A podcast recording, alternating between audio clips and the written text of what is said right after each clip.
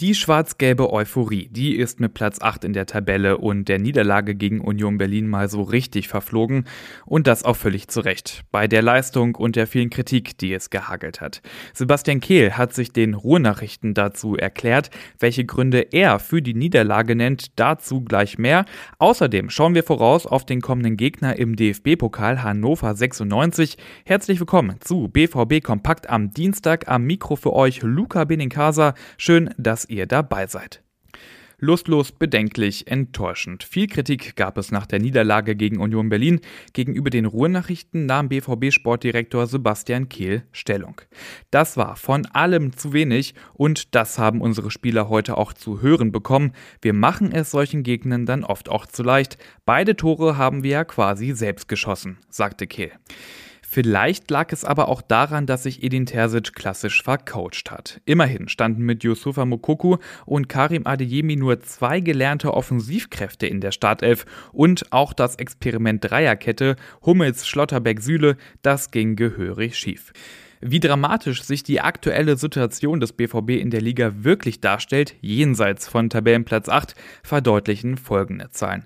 Zehn Spiele, vier Niederlagen, so viele Pleiten gab es zuletzt vor acht Jahren unter Jürgen Klopp und einen habe ich noch. In der Vorsaison hatte Dortmund bereits zu diesem Zeitpunkt 27 Tore geschossen. Aktuell sind es nur schlappe 13, also weniger als die Hälfte. Aber wie erklärt Sebastian Kehl nun die fehlende Konstanz?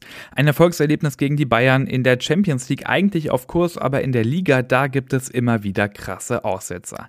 Die Mannschaft habe sich zu wenig gegenseitig unterstützt, sagte Kehl. Und weiter?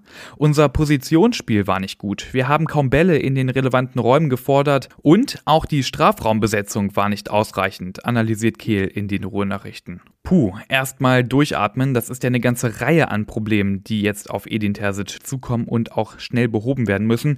Denn morgen geht es im DFB-Pokal schon gegen Hannover 96.